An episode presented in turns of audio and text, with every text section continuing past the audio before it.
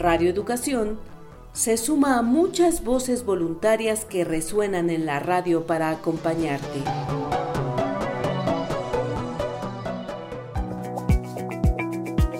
El voluntariado de lectura de Chubut presenta Las otras voces, literatura en cuarentena, producido por Gerardo Siriani y Silvia Contín.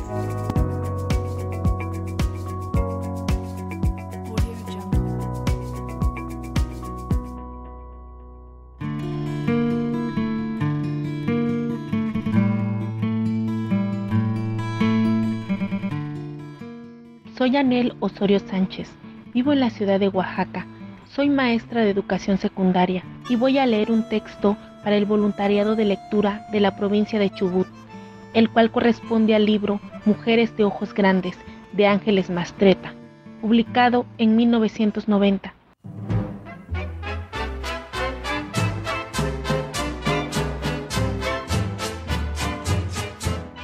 La tía Daniela.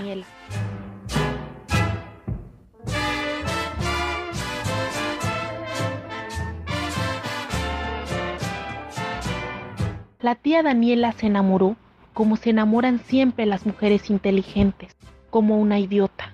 Lo había visto llegar una mañana, caminando con los hombros erguidos sobre un paso sereno, y había pensado, este hombre se cree Dios, pero al rato de oírlo decir historias sobre mundos desconocidos y pasiones extrañas, se enamoró de él y de sus brazos, como si desde niña no hablara latín, no supiera lógica, ni hubiera sorprendido a media ciudad copiando los juegos de Góngora y Sor Juana como quien responde a una canción en el recreo. Era tan sabia que ningún hombre quería meterse con ella, por más que tuviera los ojos de miel y una boca brillante, por más que su cuerpo acariciara la imaginación, despertando las ganas de mirarlo desnudo, por más que fuera hermosa como la Virgen del Rosario. Daba temor quererla, porque algo había en su inteligencia que sugería siempre un desprecio por el sexo opuesto y sus confusiones. Pero aquel hombre que no sabía nada de ella y sus libros se le acercó como a cualquiera. Entonces la tía Daniela lo dotó de una inteligencia deslumbrante, una virtud de ángel y un talento de artista. Su cabeza lo miró de tantos modos que en doce días creyó conocer a cien hombres lo quiso convencida de que Dios puede andar entre mortales, entregada hasta las uñas a los deseos y las ocurrencias de un tipo que nunca llegó para quedarse y jamás entendió uno solo de todos los poemas que Daniela quiso leerle para explicar su amor. Un día, así como había llegado, se fue sin despedirse siquiera, y no hubo entonces en la redonda inteligencia de la tía Daniela un solo atisbo de entender qué había pasado. Hipnotizada por un dolor sin nombre ni destino, se volvió la más tonta de las tontas.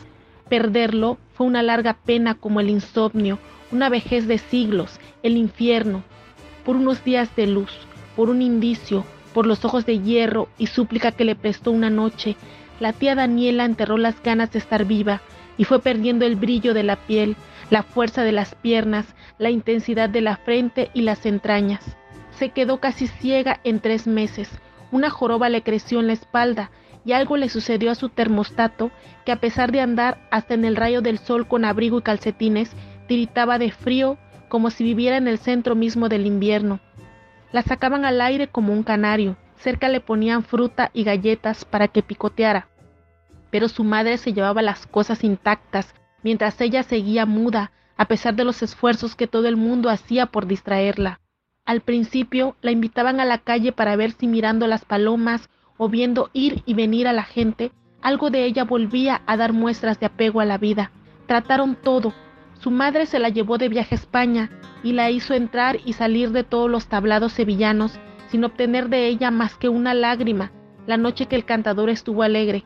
A la mañana siguiente le puso un telegrama a su marido diciendo, empieza a mejorar. Ha llorado un segundo. Se había vuelto un árbol seco, iba para donde la llevaran y en cuanto podía se dejaba caer en la cama como si hubiera trabajado 24 horas recogiendo algodón.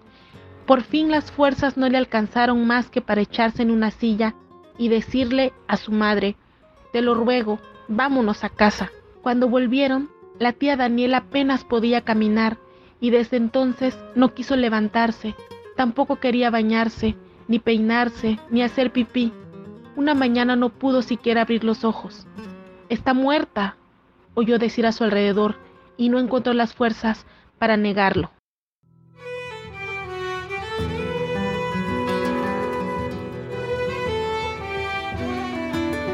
Radio Educación. Lecturas que nos acercan.